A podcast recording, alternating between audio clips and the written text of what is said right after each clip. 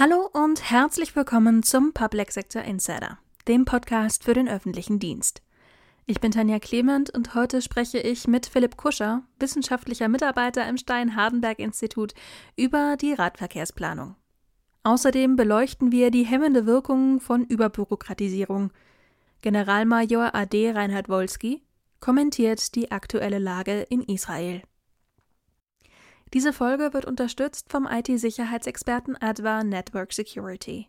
Die Bedrohungslage bei einsatzkritischen Netzen nimmt ständig zu. Das Unternehmen aus Berlin stellt sich dieser Herausforderung und bietet mit quantensicherer Verschlüsselung geschützte Glasfaser und Zugangsnetze. Die Produkte sind vom BSI zugelassen und haben sich in Behördennetzen und bei kritischer Infrastruktur bewährt. Um einen robusten Betrieb des Netzwerks sicherzustellen, unterstützt das Serviceteam von Adva Network Security bei Netzplanung, Installation und Wartung sowie dem kompletten Netzbetrieb.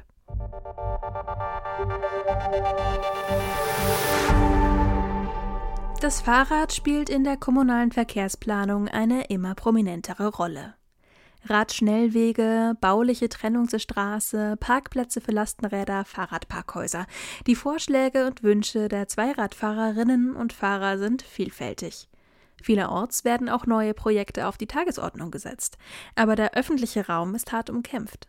Philipp Kuscher beschäftigt sich für das Stein-Hardenberg-Institut mit der Radverkehrsplanung und erklärt mir, wie wir das alles unter einen Hut bekommen und bestmöglich zusammenarbeiten können. Hallo Herr Kuscher, schön, dass Sie heute bei mir im Podcast sind. Herzlichen Dank. In der ja, aktuellen Verkehrsplanung spielen Fahrräder und Radwege eine immer größere Rolle. Müssen wir uns da die Prozesse und die Strukturen nochmal genauer anschauen? Ja, also hinter der Frage ähm, oder für die Frage muss ich ein bisschen ausholen.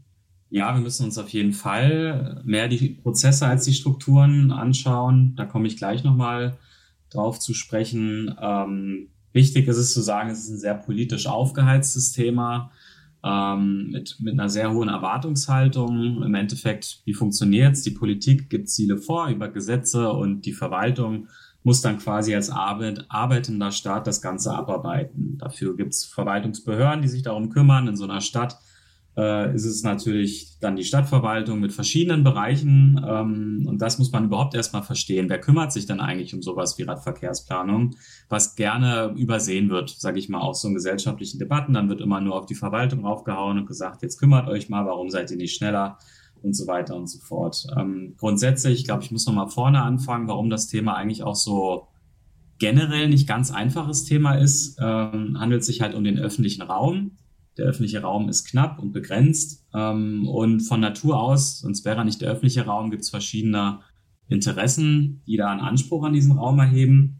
Und den müssen wir jetzt halt neu planen. Unter anderem natürlich für mehr Radverkehr, äh, mehr Fußwege, weniger äh, dieser ja, automotorisierte Individualverkehr, wie man es in der Planersprache sagt.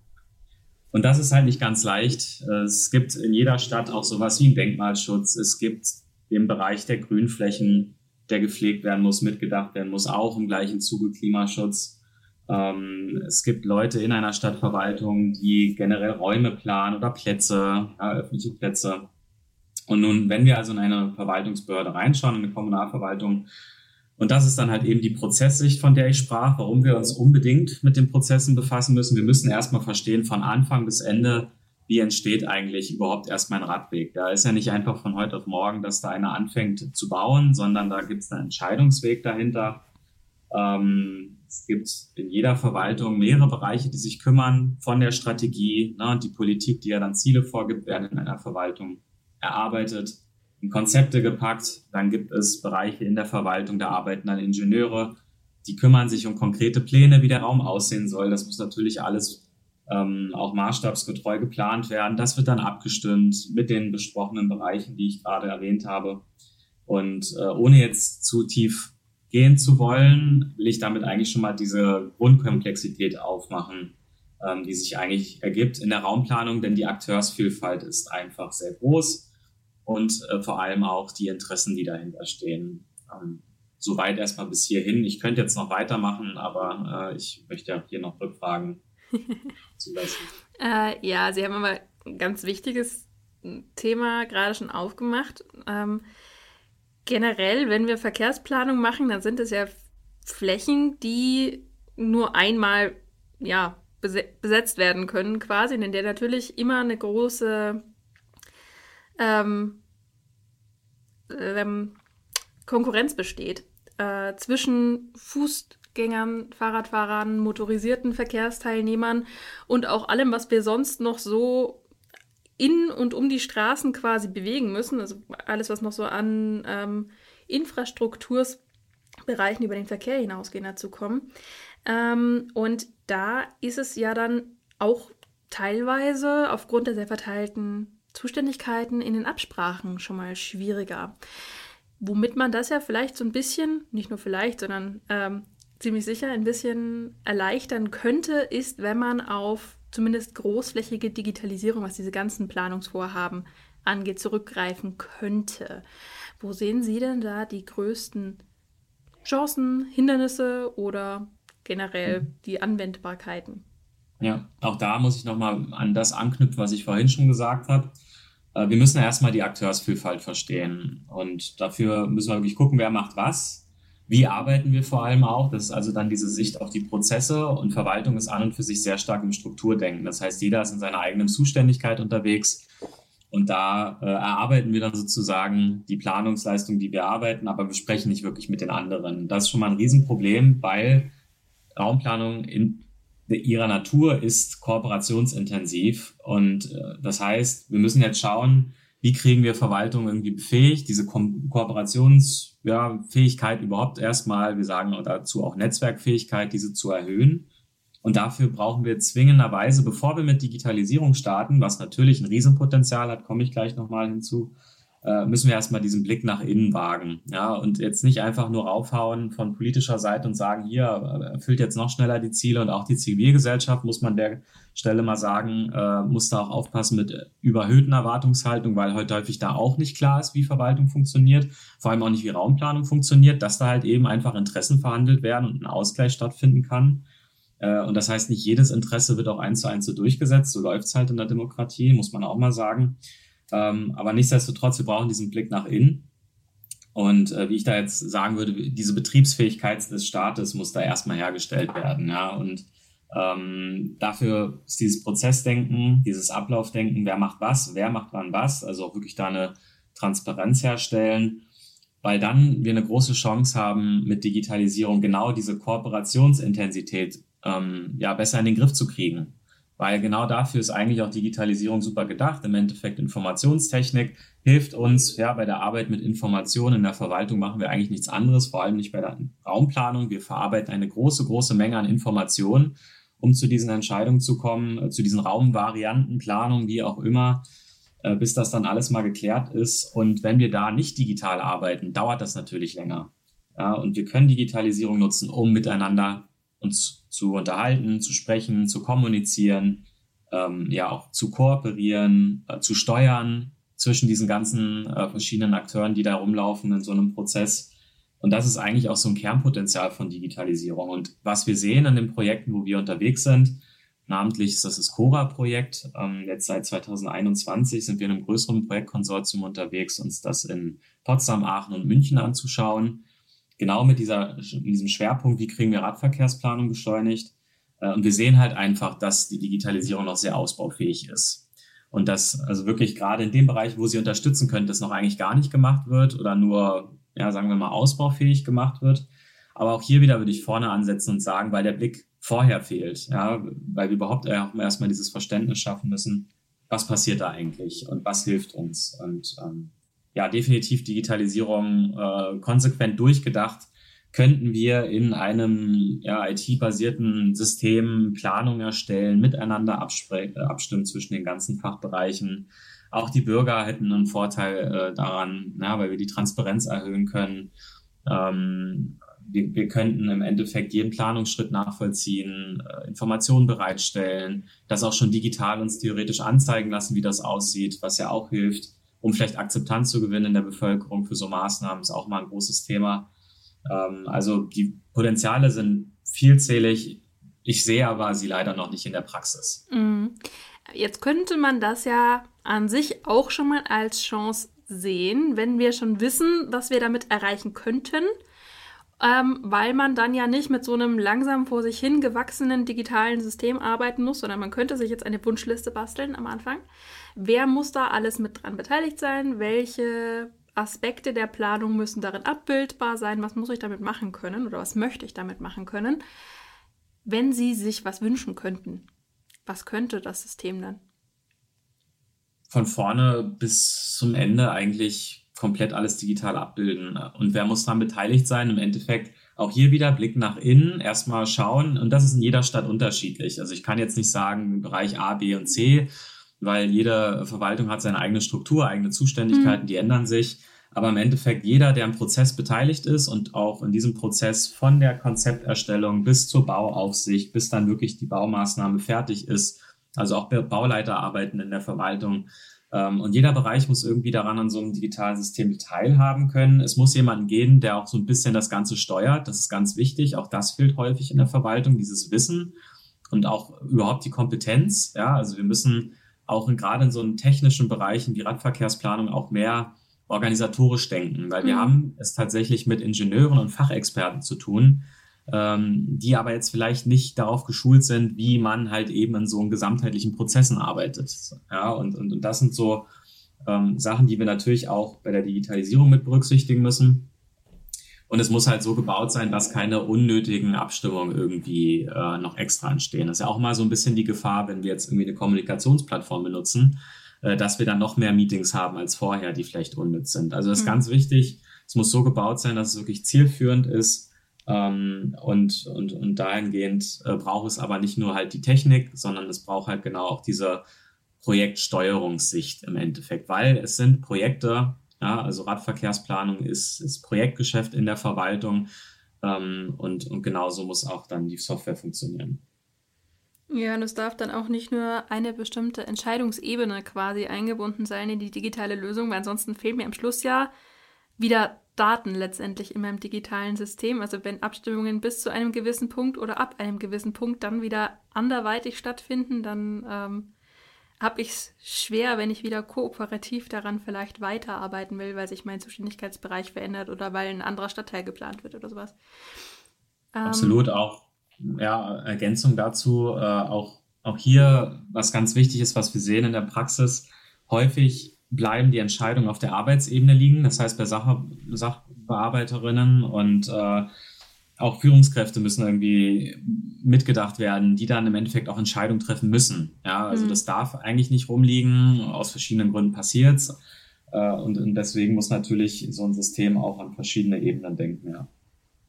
Wenn wir jetzt weggehen vom reinen Wünschen, was brauchen wir denn ganz konkret als erstes, um solche Systeme umzusetzen? Also grundsätzlich ähm, ganz wichtiger Punkt, um die Akzeptanz ja auch irgendwie herzustellen, weil es ist nicht einfach nur Technikeinführung, es müssen Menschen damit arbeiten und auch wollen.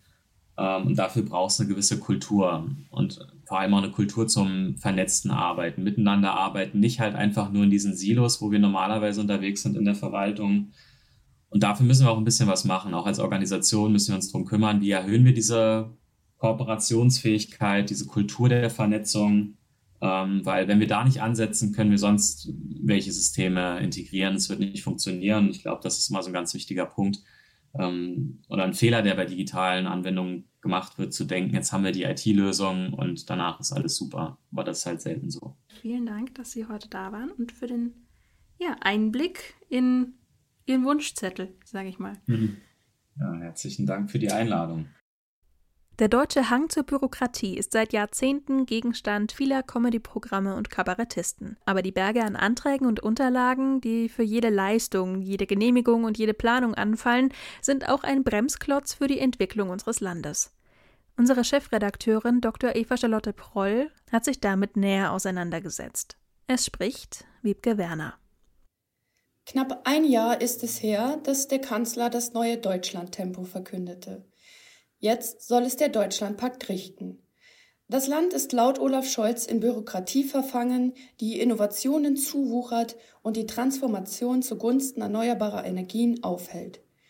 Schon Roman Herzog adressierte vor 26 Jahren in seiner Ruckrede ähnliche Herausforderungen.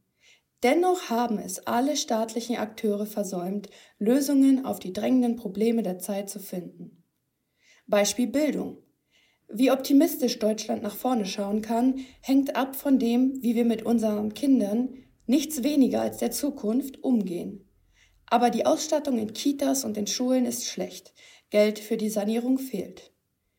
Unterschiedliche Lehrpläne, der Wettbewerb um Lehrkräfte, Ungebremst rauschen Technologien und pädagogische Ansprüche vorbei. Ansätze von Bund, Ländern und Kommunen, diesen Trend zu verlangsamen, sind in der Zusammenführung der Schulformen und der Debatte um Quereinsteiger gescheitert. Auch ein halbes Jahr vor dem Ende des vom Bund aufgesetzten Förderprogramms Digitalpakt Schule ist noch immer nicht die gesamte Summe verplant. Kommunen scheuen Folgekosten, die reparaturbedürftige Laptops nach sich ziehen und Qualifizierungsmaßnahmen fürs Personal obliegen dem Gutdünken der Schulleitung. Hier braucht es eine fundierte Diskussion, um die Jahrzehnte gewachsene Diffusion von Verantwortlichkeiten aufzulösen. Beispiel Unternehmen. Die Wirtschaft ist in der Rezession, Standortbedingungen sind schlecht. Es ist einfacher, ein Unternehmen im Ausland zu gründen. Statt die Bedürfnisse der kleinen und mittleren Unternehmen zu hören, kommen Industriestrompreis und Intel-Ansiedlung. Papier, das 20 Aktenordner füllt. So umfangreich sind die Unterlagen für die Genehmigung einer Windkraftanlage. Die Planung einer U-Bahn dauert hierzulande so lange, wie andere Länder für den Bau einer Schnellstrecke benötigen, bemängelt der Kanzler. Es sind zu viele Stellen zuständig. Natürlich, es muss geprüft werden. Alles muss seine Richtigkeit haben. Aber wo früher ein Gutachten reichte, müssen heute mehrere her, weil sich Amtsleiter für jeden gefährdeten Lurch rechtfertigen müssen. Der nationale Normenkontrollrat ermüdet nicht an seiner jährlichen Wiederholung der gestiegenen Bürokratiebelastung. Er proklamiert für jedes neue Gesetz ein altes zu streichen, one in, one out. Aber es braucht weniger Gesetze keine Stagnation und branchenübergreifende Reform. Deutschland braucht eine Diskussion über die Vorgabe von Standards und die Ziele der Daseinsvorsorge. Das Land braucht Handlungsfähigkeit. Mitnichten ist der Föderalismus reine Verfassungsfolklore, aber ein stumpfer Appell nach einem Deutschlandpakt reicht nicht. Olaf Scholz kann Veränderungen nicht im Alleingang verordnen, aber er kann die Hand reichen, eine echte Föderalismuskommission vorschlagen. Bund, Länder und Kommunen müssen sich in die Diskussion um ein neues Selbstverständnis begeben, damit Bürokratie und damit der Staat nicht der Verhinderer von Fortschritt ist. Das vergangene Wochenende startete für die Bevölkerung Israels mit Angriffen durch die radikal-islamische Hamas. Es folgten Gegenschläge. Am Sonntag rief das zuständige Kabinett den Kriegszustand aus. Welche Auswirkungen haben diese Entwicklungen auf die internationale Sicherheitspolitik? Generalmajor AD Reinhard Wolski kommentiert für uns. Sprecher ist Sven Rudolph. Die Achse des Bösen Moskau-Teheran hat am Samstag perfekt getimt. Der Generalangriff der Hamas und der Hisbollah, genau 50 Jahre nach dem Yom Kippur-Krieg, wendet den Blick der EU und der Welt zunächst vom Ukraine-Krieg ab. Es sind Angriffe der von Teheran gesteuerten Terrororganisation. Insofern hat Israel alle Rechte, gegen diesen Terror in jeder Weise und auf jedem Staatsgebiet vorzugehen. Operation Iron Sword ist als Contingency-Plan angelaufen. Eine politische Lösung ist damit erstmal nicht in Sicht. Und angesichts der kritischen Lage in der US-Administration muss man nicht fragen, wo die amerikanische Unterstützung primär hingehen wird. Traditionell geht sie nach Israel, dem engsten Verbündeten im Nahen Osten. Dies zieht Ressourcen für die Ukraine ab, genau in einer kritischen Lage nach dem massiven Angriff Russlands an ukrainischer Zivilbevölkerung letzte Woche. Zusammen mit einer labilen Kohäsion der EU nach dem Granada-Gipfel bezüglich der Unterstützung der Ukraine wird es sehr spannend zu erfahren, wann und wie sich der UN-Sicherheitsrat, primär die ständigen Mitglieder, äußern wird. Und wie sich die neuen Partner Israels, wie die Vereinigten Arabischen Emirate, verhalten werden. Und zeigt der Angriff auf Pressevertreter in Berlin durch hybride Kräfte möglicherweise einen langen Arm Moskaus und Teherans? Bevor ich mich für heute verabschiede, hier ein kleiner Hinweis in eigener Sache. Generalmajor AD Reinhard Wolski diskutiert am 11. Oktober mit seinen Gästen die territoriale Verteidigung in einem Defense Day auf digitaler-start.online. Vielen Dank, dass Sie auch heute mit dabei waren. Eine neue Folge gibt es nächsten Dienstag. Bis dann.